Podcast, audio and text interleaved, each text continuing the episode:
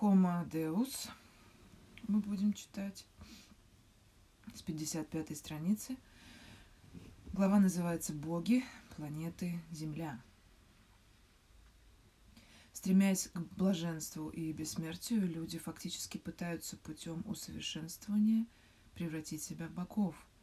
Не только потому, что блаженство и бессмертие – это состояние, присущее небожителям, но потому что невозможно будет победить старость и страдания, не обретя божественной власти над собственным биологическим субстратом. Если мы когда-нибудь сумеем изъять из нашего организма смерть и боль, то затем мы уже очевидно, сможем перенастраивать этот организм, как нам заблагорассудится, и тысячи способов управлять нашими органами, эмоциями и разумом. Можно будет приобрести мощь Геракла, чувственность Афродиты, мудрость Афины или, если нашла такая блажь, безумие Диониса. До сих пор человечество развивалось, совершенствуя внешнее устройство. В будущем его развитию послужит усовершенствование человеческого тела и разума и прямое сращение – с орудиями и инструментами. Апгрейд людей в богов может идти одним из трех путей. Биоинженерия, киборг-инженерия и инженерия неорганических существ. Биоинженерия началась с осознания того, что мы далеки от раскрытия всех возможностей органических тел. Естественный отбор ковал и лудил эти тела 4 миллиона лет в течение которых мы из амеб через рептилий и млекопитающих выросли в человека разумного. Но нет абсолютно никаких оснований считать, что человек разумный – конечная остановка. Сравнительно небольших изменений в генах, гормонах и нейронах казалось достаточно, чтобы превратить человека прямо ходящего, неспособного смастерить ничего сложнее каменного ножа, человека разумного, создающего космические корабли и компьютеры – кто знает, каков может быть результат еще нескольких изменений нашей ДНК, гормональной системе или структуре мозга. Биоинженеры не собираются терпеливо ждать, пока естественный отбор снова сотворит чудо.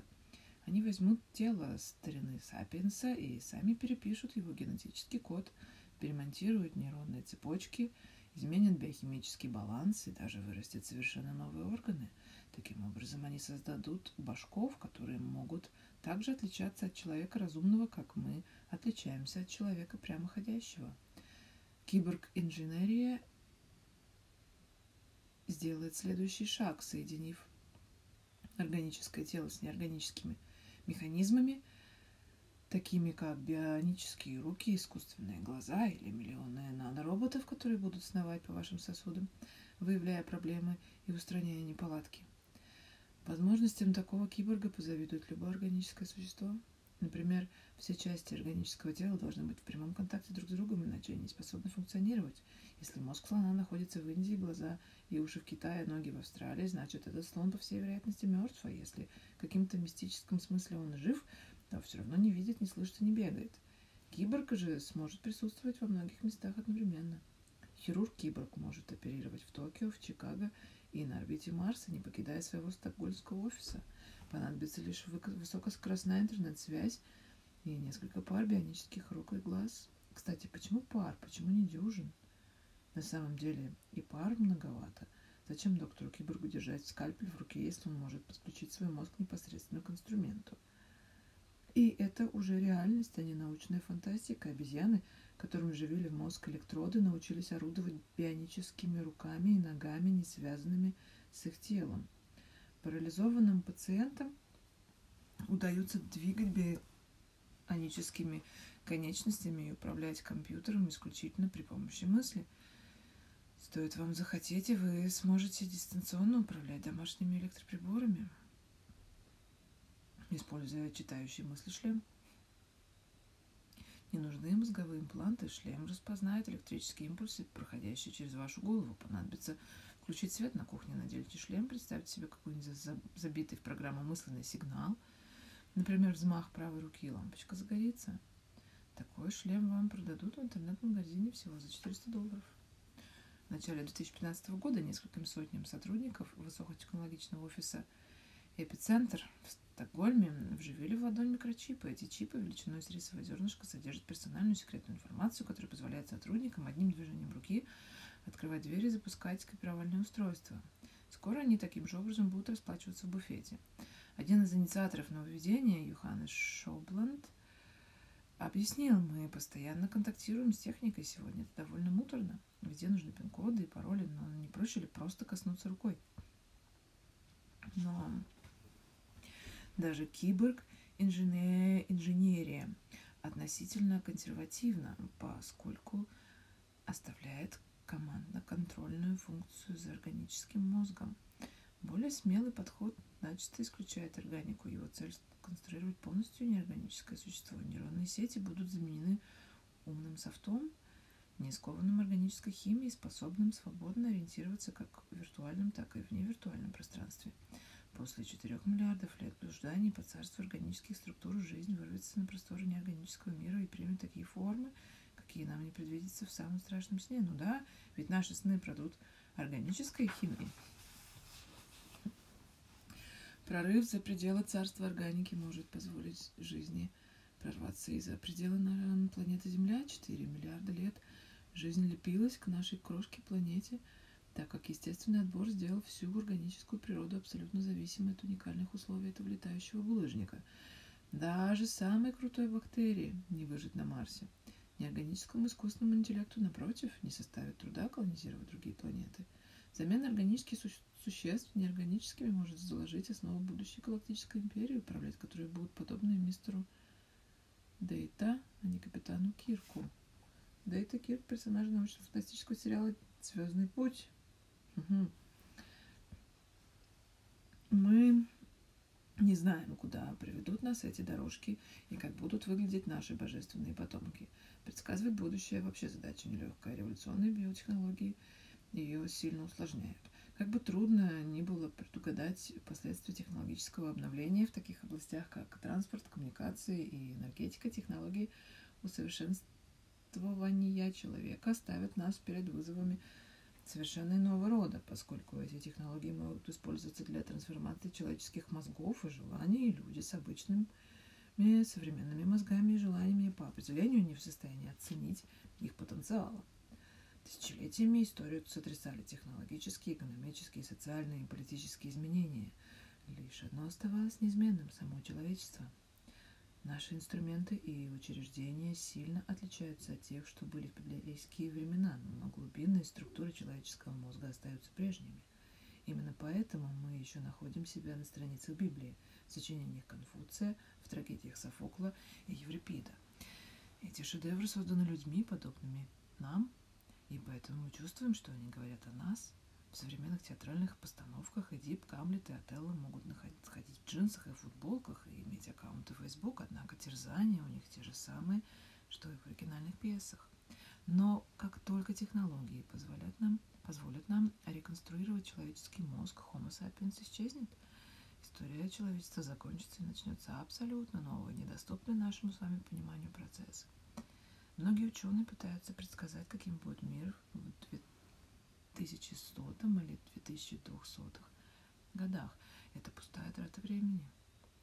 Любое чего-нибудь стоящее предсказание должно учитывать возможности перекройки человеческих мозгов, а это нереально. Существует много мудрых ответов на вопрос, каким будут пользоваться биотехнологиями люди с нашим сознанием. Но нет хороших ответов на вопрос, как будут пользоваться биотехнологиями существа с другим типом сознания. Ясно одно, люди, похожие на нас, займутся модернизацией собственного интеллекта. А что произойдет потом нам с нашими нынешним, с нашим нынешним интеллектом, не угадать. Однако при том, что детали скрыты во мраке, генеральная линия истории просматривается четко. Третьим грандиозным проектом человечества в 21 веке будет обретение божественной силы созидания и разрушения, трансформация Homo sapiens в Homo Deus – этот третий проект, несомненно, включает в себя два первых проекта и вдохновляется ими. Мы учимся реконструировать тела и мозги прежде всего для того, чтобы избежать старости, смерти и страданий. Но когда мы этим навыком овладеем, кто знает, на что еще нам вздумается его употребить. Так что мы вполне можем свести нашу новую повестку дня к одному проекту со множеством ответвлений. Достижением божественности – Если это звучит ненаучно или откровенно эксцентрично, то только потому, что люди часто неправильно понимают значение слова «божественность». Божественность – это не расплывчатое метафизическое свойство. Не то же самое, что всемогущество. Когда речь идет о преобразовании людей в богов, представляете себе что-то вроде богов с и девов в индуизме, а не всемогущего библейского небесного отца. У наших потомков будут свои слабости, причуды и пределы, как у Зевса и Индры, но они будут любить, ненавидеть, созидать, разрушать с куда большим размахом, чем мы. Почти все известные истории боги были наделены не всемогуществом, а специфическими сверхспособностями, такими как умение придумывать и создавать живых тварей, менять обличье, повелевать стихиями, читать мысли и общаться на расстоянии – перемещаться с колоссальной скоростью и, конечно, избегать смерти и жить вечно. Люди постепенно приобретают эти способности и идут дальше. Некоторые обычаи, испокон веков считавшиеся божественными, стали такой жизненной прозой, что мы о них не задумываемся. Сегодня среднему обывателю легче преодолевать пространство и общаться на расстоянии, чем греческим, индуистским и африканским богам древности. Например, народ племени Ибо – в Нигерии верят, что бог-творец Чуку сначала хотел подарить людям бессмертие. Он велел псу сбегать к ним и сказать, что когда кто-то умрет, нужно посыпать труп пеплом, и покойник встанет. К несчастью, пес выдохся и застрял в пути. Тогда Чуку послал к людям овцу, приказав ей немедля доставить известие. Убыв, прибыв на место, запыхавшаяся и ополоумевшая овца проблеяла, что трупы надо засыпать землей, и тем самым увеликолечила смерть. Поэтому мы по сей день умираем – вот если бы вместо медлительного пса и глупой овцы у Чуку был аккаунт в Твиттере. В древних аграрных обществах многие религии проявляли, на удивление, мало интереса к метафизическим вопросам и загробной жизни. Они сосредотачивались на очень земном, сельскохозяйственном изобилии. Так, например, Бог из Ветхого Завета никогда не обещает никаких наград или кар после смерти. Вместо этого он говорит народу Израиля, «Если будете слушать заповеди мои, многоточие, то дам земле вашей дождь свое время, многоточие, и ты соберешь хлеб твой, и вино твое, и елей твой. И дам траву на поле твоем для скота твоего, и будешь есть и наслаждаться. Берегитесь, чтобы не обольстилось сердце ваше, и вы не уклонились, и не стали служить иным богам, и не поклонялись им. И тогда воспламенится гнев Господа на вас, и заключит он небо, и не будет дождя, и земля не принесет плодов своих, и вы скоро погибнете с доброй земли, которую Господь дает вам. Второзаконие 11, страница, видимо, 13-17. Или стихи 13-17. Ну, конечно, да. Сегодняшние ученые далеко обошли Бога из Ветхого Завета благодаря искусственным удобрениям, промышленным инсектицидам и этически модифицированному зерну. Сейчас мы имеем такое сельскохозяйственное изобилие, о котором древние землепашцы и их боги даже мечтать не могли. И засушливое государство Израиль уже не боится, что какое-нибудь разгневанное божество заключит небо и не будет дождя так как на берегу Средиземного моря недавно был возведен гигантский опреснительный завод, и теперь израильтяне могут всю свою питьевую воду получать из морской. До сих пор мы состязались с богами, создавая все лучшую и лучшую технику, инструменты и орудия труда. А в недалеком будущем, возможно, будут созданы сверхчеловеки, которые превзойдут древних богов не только технической оснащенностью, но и телесными умственными способностями – Однако, если и когда это произойдет, божественность станет такой же обыденностью, как киберпространство, которое мы принимаем как должное. Мы можем быть совершенно уверены, что человечество посягнет на божественность. У него есть много причин желать такого апгрейда и много возможностей его осуществить.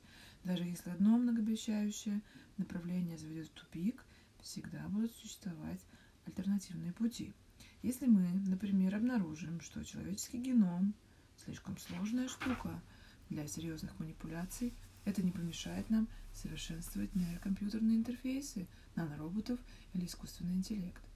Но в панику впадать не стоит, по крайней мере, пока еще рановато. Апгрейд человека разумного будет постепенным историческим процессом, а не голливудским апокалипсисом. Homo sapiens не будет истреблен спунтовавшимися роботами.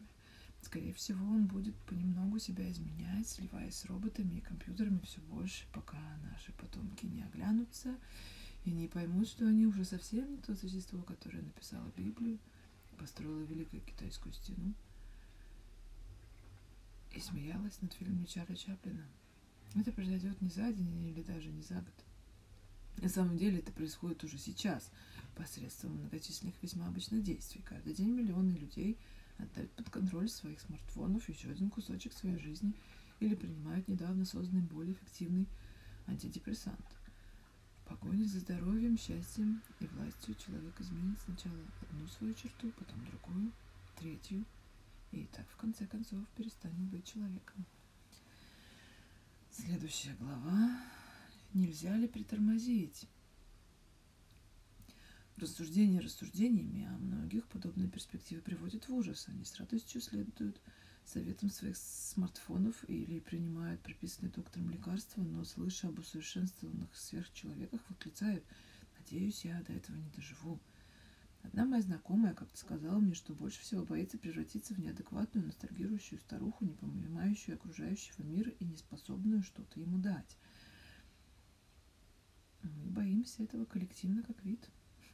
Мы чувствуем, что в окружении сверхчеловеков наша личность, наши мечты даже наши страхи обесмыслятся, и от нас больше не будет никакого толку.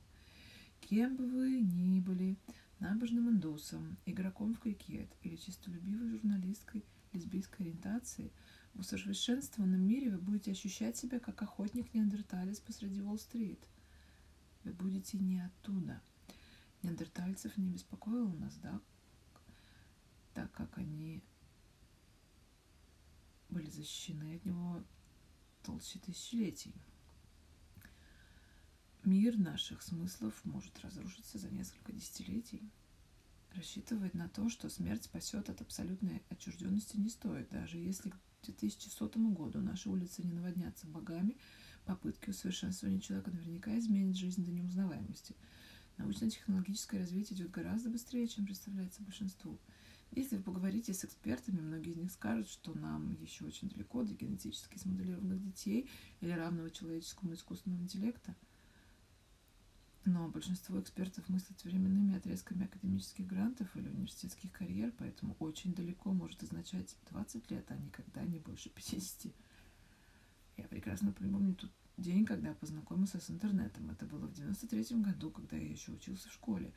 Мы с друзьями отправились к нашему приятелю Идо, ныне специалисту по информатике. Мы собирались сразиться в пинг-понг, прежде чем разложить игровой стол. Ида, уже тогда помешанный на компьютерах, пожелал продемонстрировать нам новейшее чудо. Он подсоединил телефонный кабель к компьютеру и нажал какие-то клавиши. Минуту слышали списки, гудки и хрипения, потом наступила тишина.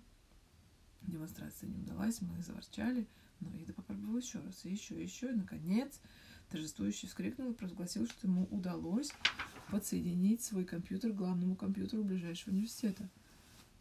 И что там в центральном компьютере, поинтересовались мы. Ну, пока ничего, признался он, но туда можно помещать разные вещи. Типа, не отставали мы. Не знаю, сказал он, всякого типа. Это звучало не слишком многообещающе. Мы отправились резаться в пинг-понг, и потом несколько недель забавлялись тем, что высмеивали нелепую идею Ида. С тех пор прошло меньше четверти века, кто знает, как все изменится по прошествии следующей четверти столетия. Вот почему все большее число индивидов, организаций, корпораций и правительств вполне серьезно относятся к поискам бессмертия, счастья и божественности. Страховые компании, пенсионные фонды, системы здравоохранения и Министерство финансов уже озадачены скачком средней продолжительности жизни. Старики живут намного дольше, чем ожидалось, не хватает денег на их пенсии и медицинское обслуживание – Поскольку нынешние 70-летние порой дают фору прежним 40-летним, эксперты призывают поднять пенсионный возраст и реструктурировать весь рынок труда. Когда люди осознают, как быстро мы несемся к великому неизвестному, от которого даже смерть не является защитой, они начинают надеяться, что кто-нибудь нажмет на тормоз и хотя бы замедлит движение. Но ну, нажать на тормоз не позволяет ряд причин. Во-первых, никому не известно, где он находится. Существуют специалисты в отдельно взятых сферах, искусственного интеллекта, нанотехнологий, больших данных, генетики, но нет специалистов во всем. Никто не способен соединить абсолютно все детали этого пазла и увидеть целостную картину. Разные направления науки находятся в столь сложном взаимодействии, что даже самым светлым умам не дано предугадать, как прорывы в сфере искусственного интеллекта могут повлиять на нанотехнологии и наоборот. Никто не может быть в курсе всех последних научных открытий. Никто не в состоянии предсказать, какой будет через 10 лет глобальная экономика, и ни у кого нет ключа к пониманию того, куда же мы несемся, как угорелые. Поскольку никто не разбирается в механизме, никто и не может его остановить. Во-вторых, если мы все-таки ухитримся нажать на тормоз, то обрушится экономика, а вместе с ней общество. Чтобы функционировать, современная экономика должна постоянно непрерывно расти. Если рост прекратится, экономика не застынет в уютном равновесии, она разлетится в дребезги. Поэтому капитализм побуждает нас добиваться бессмертия, счастья и божественности. Есть предел количества снашиваемой нами обуви, сменяемых нами машин и доступных нам поездок на горнолыжные курорты. Экономика, основанная на безостановочном росте, требует бессрочных проектов, именно таких, как поиски бессмертия, блаженства и божественности. Ну ладно, если нам так уж необходимы бессрочные проекты, почему бы не заняться блаженством и бессмертием и не придержать, по крайней мере, пугающую гонку за сверхчеловеческими возможностями – да потому что она неотделима от первых двух. Если вы сконструировали бионические ноги, позволяющие больным с параличом нижних конечностей снова ходить, вы станете использовать ту же технологию для апгрейда здоровых людей. Если вы изобрели средство, сохраняющее память старикам, то почему не прописывать его для улучшения памяти молодым? Четкой границы между лечением и апгрейдом нет – Медицина почти всегда начинает с того, что подтягивает здоровье людей к уровню нормы, но с помощью тех же инструментов и ноу-хау можно добиться и превышения норм. Виагра появилась на свет как лекарство, нормализующее кровяное давление. К большому удивлению, еще и большей радости сотрудников компании Pfizer обнаружили, что Виагра помогает при импотенции. Благодаря ей миллионы мужчин восстановили нормальный сексуальный способности, но очень скоро мужчины, не имевшие проблем с потенцией, стали принимать те же таблетки, чтобы превзойти норму и обрести неведомую раньше сексуальную мощь. Это происходит не только с отдельными лекарствами, но и с целыми областями медицины. Современная пластическая хирургия родилась во время Первой мировой войны, когда в Волдершотском военном госпитале Гарольд Гиллис взялся исправлять обезображенные в результате ранения лица – по окончании войны хирурги сообразили, что та же методика может превращать совершенно здоровые, но некрасивые носы в более изящные.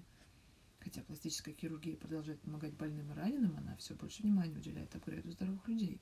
Сегодня пластические хирурги зарабатывают миллионы в частных клиниках, откровенная единственная задача которых – усовершенствовать цветущих и имущих тоже может случиться из генной инженерии. Представляете, какой разразится скандал, когда некий миллиардер заявит, что желает сконструировать сверхгениального отпрыска. Поднимется невиданная волна возмущения. На самом деле все произойдет иначе. Мы просто будем скатываться по скользкому склону. Начнется с родителей, чей генетический паспорт говорит о том, что их дети с высокой степенью вероятности унаследуют смертельные генетические заболевания – Родители прибегнут к экстрапоральному оплодотворению, после чего будет исследована ДНК оплодотворенной яйцеклетки. Если все будет в порядке, так тому и быть. Если же ДНК-тест выявит опасные мутации, прям уничтожит. Но зачем полагаться на судьбу? На судьбу оплодотворяя всего одну яйцеклетку, можно ведь оплодотворить сразу несколько. И тогда хоть один эмбрион будет хорошим. Когда процедура экстрапорального отбора в результате регулярного применения станет достаточно несложной и недорогой, сфера использования расширится – Мутации безграничны. Все люди имеют свой ДНК. Некоторое количество опасных мутаций довольно сомнительные аллеи.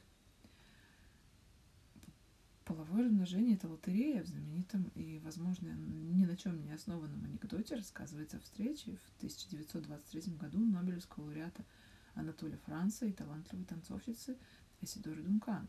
Когда разговор зашел о популярной тогда науке Евгеники, тут сносочка, это учение о селекции применительно к человеку, а также о путях улучшения его наследственных свойств. Вдруг вы не знаете. Дункан сказала, только представьте себе ребенка с моей красотой и вашим умом, на что Франц ответил, а вы представьте себе ребенка, себе ребенка с моей красотой и вашим умом. Почему тогда не попытаться перехитрить эту лотерею?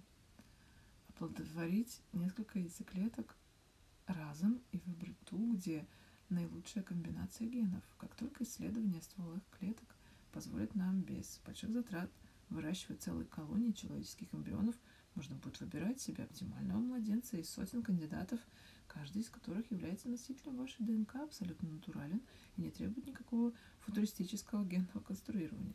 Повторите эту операцию несколько раз в нескольких поколениях, и вы легко получите сверхлюдей или жуткую антиутопию.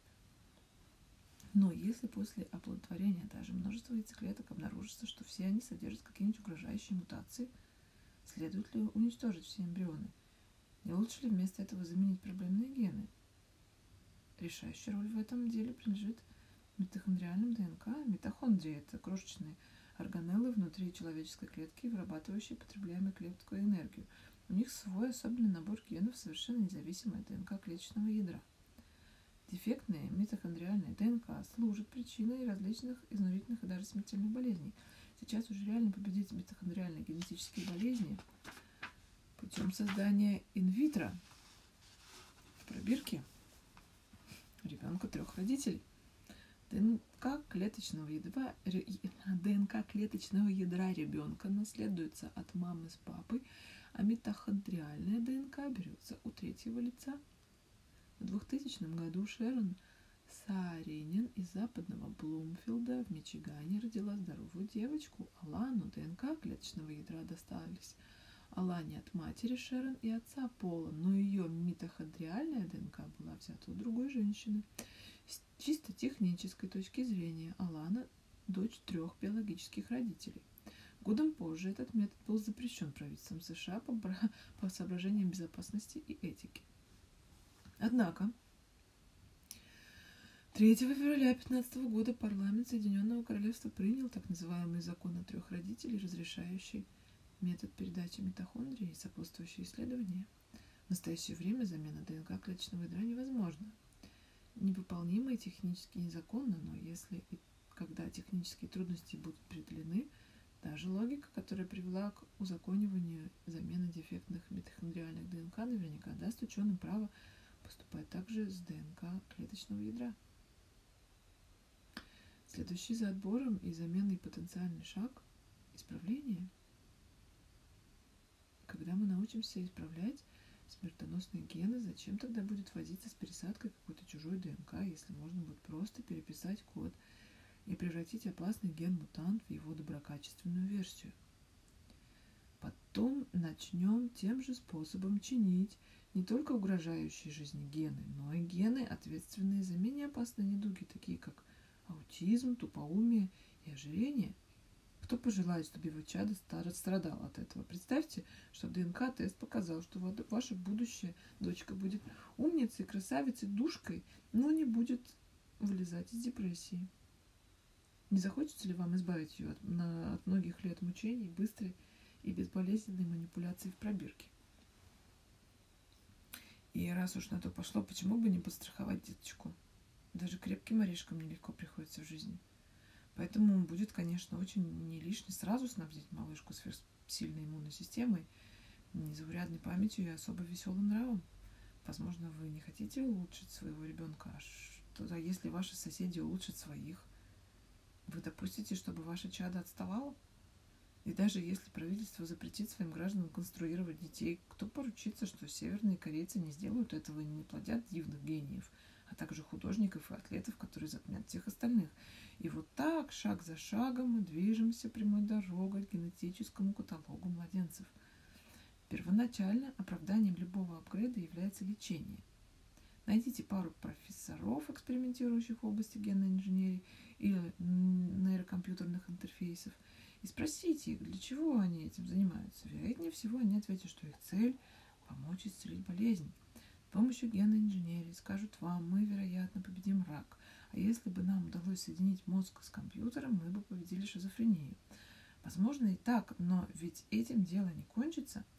Когда наши попытки соединить мозг с компьютером увенчаются успехом, остановимся ли мы на лечении шизофрении? Тот, кто действительно в это верит, пусть он прекрасно разбирается в мозгах и компьютерах, плохо знает человеческую психику и человеческое общество. Когда вы добиваетесь прорывного результата в лечении, то не можете запретить использовать вашу методику для апгрейда. Конечно, иногда люди ограничивают применение новых технологий. После Второй мировой войны впала в немилость наука Евгеника. Торговля человеческими органами, хотя и возможна, и очень доходна, всегда была запрещена. Не исключено, что и создание младенцев на заказ станет однажды технически выполнимо, но также будет оставаться подпольным. Мы вырвались из тисков закона Чехова в военной сфере и можем вырваться из них и в других областях деятельности. Есть ружья, которые появляются на сцене, но пока не стреляют. Поэтому так важно задуматься о новой повестке Дня человечества.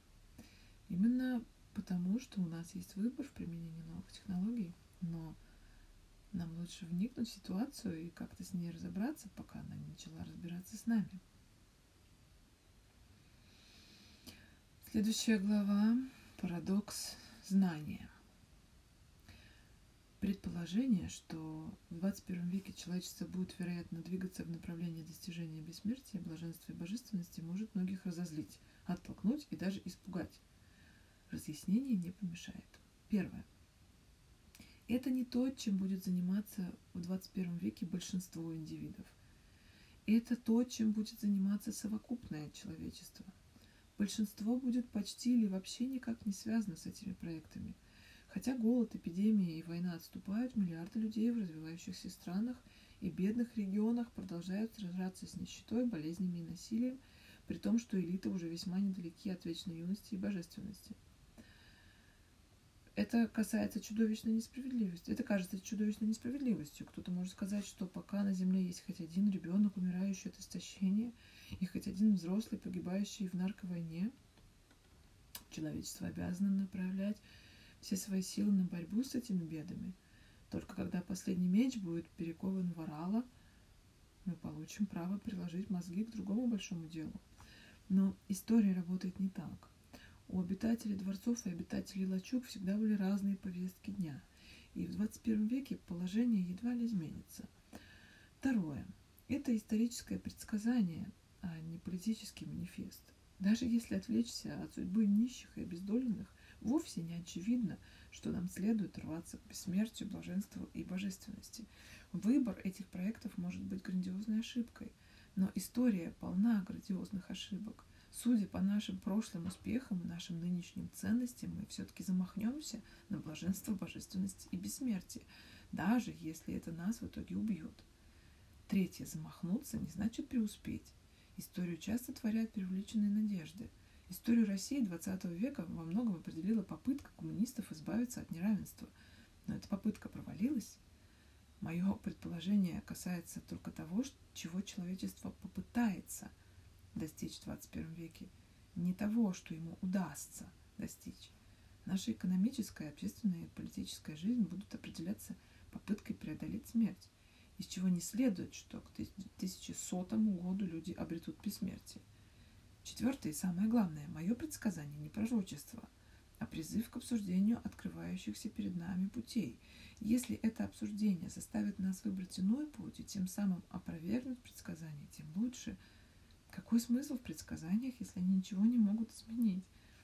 Некоторые сложные системы типа погоды независимы от наших прогнозов. Процесс же человеческого развития, напротив, реагирует на них. И более того, чем правильнее наши прогнозы, тем сильнее эта реакция – Поэтому, как ни парадоксально, по мере того, как мы накапливаем информацию и наращиваем наши вычислительные мощности, события все чаще застают нас врасплох. Чем больше мы знаем, тем меньше способны предвидеть. Представьте, например, что в один прекрасный день эксперты разгадают базовые законы экономики. В таком случае банкиры, правительство, инвесторы, клиенты, вооружившись новыми знаниями, начнут действовать не шаблонно, чтобы обскакать конкурентов, иначе зачем тогда новые знания, если они не побуждают к нешаблонному поведению? Увы, как только поведение людей изменится, экономические теории устареют. Нам известно, как экономика функционировала в прошлом, но мы уже не понимаем, как она функционирует в настоящем. а о будущем говорить нечего. Это не гипотетический пример. Вспомните Карла Маркса с его блестящими экономическими прозрениями. Основываясь на этих прозрениях, Маркс предсказал ужесточение схватки между пролетариатом и капиталистами и завершение ее неизбежной победой первых и крушением капиталистической системы. Маркс был уверен, что революция начнется в странах, возглавивших промышленный переворот, таких как Британия, Франция и США, а затем охватит весь мир. Маркс упустил из виду тот факт, что капиталисты тоже умеют читать. Поначалу его труды принимали всерьез и изучались лишь горсткой адептов. Однако, поняв, что эти разжигатели социализма набирают последователей, силы капиталисты встревожились. Они тоже проштудировали капитал и усвоили многие инструменты и зерна марксистского анализа. В 20 веке все поголовно, от уличных мальчишек до президентов, принимали марксистский подход к экономике и истории. Даже твердолобые капиталисты, яростно противостоящие марксистским прогнозам, на практике руководствовались марксистскими, а, марксистским диагнозом. Когда ЦРУ анализировало ситуацию в Вьетнаме или в Чили в 60-х, оно делило общество на классы. Когда Никсон или Тэтчер смотрели на глобус, они задавались вопросом, кто контролирует жизненно важные средства производства. С 89 по 91 год Джордж Буш наблюдал за крушением коммунистической империи зла, после чего был побит на выборах 92 года Биллом Клинтоном. Стратегия победной кампании Клинтона сводилась к слогану «Это экономика, тупица». Сносочка. Этот слоган предвыборной кампании Билла Клинтона был придуман его политическим советником Джеймсом Карвиллом. Сам Маркс не сказал бы лучше. Приняв марксистский диагноз, люди стали вести, себя иначе. Капиталисты Британии, Франции и других стран а, постарались улучшить положение рабочих, поднять их национальное сознание, интегрировать их в политическую систему – Поэтому, когда рабочие начали участвовать в выборах, а партии труда, лейбористские, набирать силу в одной стране за другой, сон у капиталистов только улучшился. В результате предсказания Маркса обернулись пшиком. Коммунистические революции так и не поглотили ведущие индустриальные страны вроде Британии, Франции, США, и гегемония пролетариата была отправлена на свалку истории. Таков парадокс исторического знания. Знание, не меняющее поведение, бесполезно. Однако знание, меняющее поведение, быстро теряет актуальность. Чем больше у нас информации и чем лучше мы понимаем историю, тем быстрее история перестраивается и наше знание обесценивается. Много веков назад человеческое знание пребывало очень медленно, поэтому политика и экономика тоже были неповоротливы. Теперь наше знание прибывает с головокружительной скоростью, и теоретически мы должны были постигать мир все глубже и глубже, однако происходит обратное. Наше новообретенное знание ведет к более быстрым экономическим, социальным и политическим переменам. В попытке понять, что происходит, мы ускоряем аккумуляцию знаний, лишь провоцируя тем самым еще более быстрые и более масштабные перемены. В итоге мы все меньше и меньше – способны понимать настоящее и прогнозировать будущее. В 1016 году было сравнительно легко предсказать, как будет выглядеть Европа в 1050. Конечно, могли пасть династии, вторгнуться неизвестные захватчики или случиться природные катастрофы. Однако было ясно, что в 1050 году Европой по-прежнему будут править короли и священники, что она будет сельскохозяйственной, населенный по преимуществу крестьянами и все так же страдающий от голода, эпидемии войны. Напротив, сегодня мы понятия не имеем, какой станет Европа в 2050-м. Мы не можем сказать, какая в ней будет политическая система, как будет структурирован ее рынок труда и даже какие тела будут у ее жителей. Следующая глава. Краткая история газонов. Сейчас посмотрю, сколько там читать. Господи, ты устала уже. Так, о, ну она небольшое.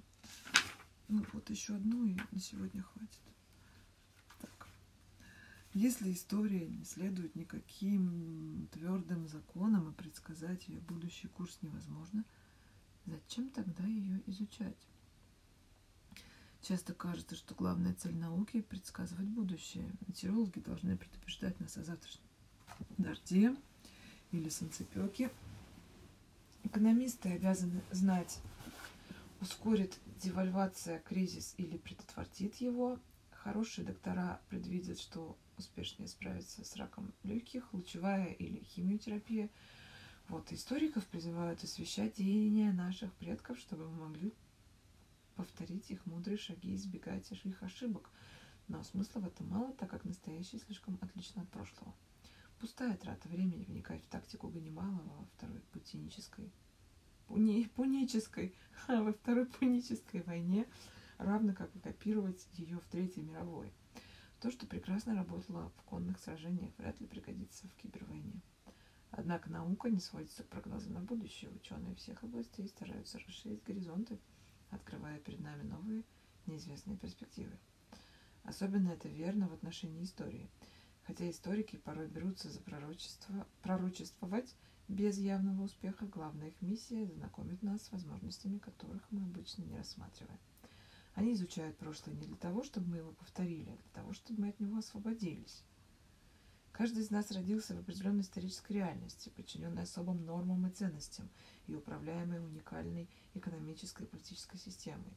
Мы принимаем эту реальность как данность, считая ее естественной, неизбежной и неизменной. Мы забываем, что наш мир создан цепочкой случайных событий, и что история сформировала не только хозяйственное, политическое и общественное устройство, но и наши мысли, страхи и мечты. Ледяная рука прошлого протягивается из могил наших предков, хватает нас за загривок и поворачивает лицом к единственной перспективе. Мы чувствуем эту руку с момента рождения, оттого и считаем ее естественной и неотторжимой частью нашего существа. Поэтому мы редко пытаемся высвободиться и поискать альтернативные перспективы. Изучение истории имеет целью ослабить хватку прошлого. Оно позволяет нам оглядеться вокруг и увидеть возможности, которые наши предки проглядели или хотели от нас скрыть. Рассматривая цепочку случайных событий, приведшую нас сюда, мы понимаем, как сформировались наши собственные мысли и мечты. Можем и можем начать думать и мечтать по-другому. Изучение истории не подскажет нам, какой сделать выбор, но оно, по крайней мере, снабжает нас вариантами выбора. Движения, стремящиеся перевернуть мир, часто начинают с переписывания истории, тем самым побуждая людей перерисовать картину будущего. Если вам нужно подбить рабочих на всеобщую стачку, женщин на протесты против ущемления их права распоряжаться своим телом, угнетенные меньшинства на борьбу за политические права, первым делом перескажите им все им, им их историю – Новая история объяснит, что нынешнее положение вещей не является ни естественным, ни вечным. Когда-то оно было иным. Только цепочка случайных событий привела к несправедливому мироустройству, которое мы имеем сейчас. Если мы поведем себя мудро, то сумеем искоренить зло и построить намного лучший мир. Вот почему марксисты копаются в истории капитализма – Феминистки исследуют структуру патриархального общества, афроамериканцы вспоминают ужасы работорговли. Они хотят не увековечить прошлое, а отряхнуть его прах со своих ног. То, что верно в отношении великих социальных революций, верно и в микромасштабах повседневной жизни. Молодожены, строящие для себя новый дом, могут попросить архитектора устроить перед парадной дверью хороший газон. Почему именно газон – Потому что газон это красиво, ответят молодожены. Но почему они так считают? За этим стоит история. Охотники, собиратели каменного века не разводили траву перед своими пещерами. Никакие зеленые лужайки не ласкали глаз посетителей Афинского Акрополя, Римского Капитолия, Иерусалимского храма или запретного города в Пекине. Идея разбивать газоны перед фасадами личных резиденций родилась в замках французских и английских аристократов в конце Средневековья. На заре нового времени этот обычай пустил глубокие корни и стал отличительным признаком знати. При отсутствии газонокосилок и механических водораспылителей идеальные газоны требовали значительных земельных пространств и колоссальных затрат труда, а пользы от них никакой. На газонной травке нельзя даже выпасать скот, ведь он ее быстро выщиплет и затопчет – Бедным крестьянам не пришло бы в голову занимать свою драгоценную землю и время газонами. Ровный зеленый ковер при подъезде к усадьбе был статусным символом, который невозможно подделать. Он нагло кричал, каждому прохожему я так богат и могуществен. У меня так много акров и слуг, что я могу позволить себе эту изумрудную прихоть. Чем обширнее и аккуратнее был газон, тем могущественнее династия. Если, нанося визит герцогу, вы видели, что газон у него запущен, было понятно, его светлость беде. Бесценные газоны иногда отдавались под массовые празднества и общественные сходки, но все остальное время ступать на них воспрещалось. До сих пор в бесчисленных дворцах, правительственных зданиях и общественных местах висят таблички с суровым приказом по траве не ходить. В моем колледже Оксфордского университета был прекрасный большой газон во весь двор, где нам разрешалось гулять и сидеть только один день в году. И горе бедному студенту, чья нога осквернила святыню в любой другой день. Королевские дворцы и герцогские замки превратили газон в символ власти. Когда на закате нового времени королей свергли, а герцогов гильотинировали, новые президенты и премьер-министры сохранили газоны. Парламенты, верховные суды, президентские резиденции и прочие общественные здания все все увереннее и увереннее заявляли о своей власти увеличивающимися зелеными пространствами. Одновременно газоны завоевали мир спорта. Люди тысячелетиями играли почти на всех мыслимых площадках, от ледяных до песчаных. Однако в последние 200 лет по-настоящему важны три игры, такие как футбол и теннис, играются на травяных покрытиях. Разумеется, при наличии денег. В фавелах Рио-де-Жанейро будущие звезды бразильского футбола гоняют самодельные мячи по песку и грязи. Но в богатых пригородах сыновья банкиров бизнесменов наслаждаются мягкостью ухоженных лужаек. Таким образом, газоны стали отождествляться с политической властью, социальным статусом и материальным благополучием. Неудивительно, что в 20 веке газон с энтузиазмом был принят крепнущей буржуазии. Поначалу завести такое роскошество в собственных имениях могли лишь банкиры, юристы и промышленники. Но, когда благодаря промышленной революции разросся средний класс, появились газонокосилка, а потом и механический водораспылитель, миллионы семей вдруг получили возможность иметь личные травяные угодья. В американских пригородах щегольский газон превратился из предмета роскоши богачей в предмет первой необходимости среднего обывателя. И тут разворот с фотографиями. Фотография газоны замка Шамбор в долине Луары, построенного в начале 16 а, столетия королем Франциском. Именно здесь все и началось. Следующая фотография. Церемония встречи королевы Великобритании Елизаветы II на газоне Белого дома, официальной резиденции президента США. Следующая фотография. Марио Гёце забивает гол, принесший сборной Германии победу в чемпионате мира 2014 года на газоне стадиона Маракана. И последняя картинка, на которой мелкобуржуазный рай, лужайка и косящий ее на газонокосилке средний класс. Итак, это произошло тогда, когда в загородном ритуале появился новый обряд после воскресной церковной службы самозабвенно косить газоны. Идя вдоль улиц, по размеру и качеству стриженного участка можно сразу определить достаток и социальное положение его обладателей.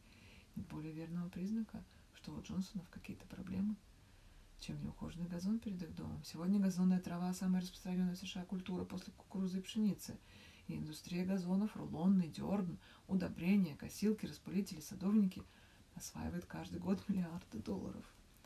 Даже те, кто никогда не посещал долину Луары, видят, как президент США произносит речь на лужайке Белого дома, как на зеленых газонах стадионов играют футбольные матчи, и как Гомер и Барт Симпсон ссорятся за того, чья очередь постригать траву. Все население планеты ассоциирует газоны с властью, деньгами и престижем. Поэтому они раскинулись вдали, вширь, и теперь готовится завоевать даже сердце мусульманского мира по обе стороны построенного в столице Катара Дохе музея исламского искусства разбиты великолепные газоны, восходящие скорее к Версалю Людовика XIV, чем к Багдаду Гарун Аль-Рашида. Проект, проект был разработан и осуществлен американской компанией более чем 100 тысяч квадратных метров зеленой травы посреди арабской пустыни – требует обильнейшего ежедневного полива.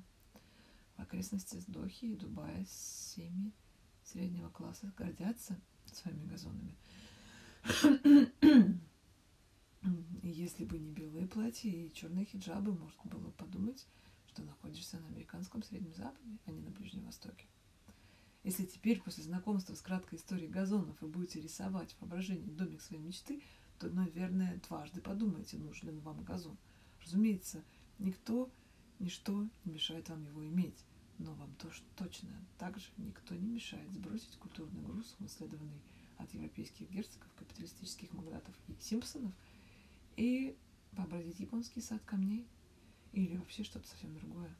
Вот для чего нужно изучать историю. Не для того, чтобы предсказывать будущее, а для того, чтобы освободиться от прошлого и задуматься над альтернативными перспектив. Конечно, это не абсолютная свобода. Все-таки мы сформированы прошлым. Но даже немного свободы лучше, чем ее отсутствие. Вот, прочитав сколько там, четыре главы, я сейчас закончу. И засну, и спокойной вам ночи. Продолжу в следующий раз.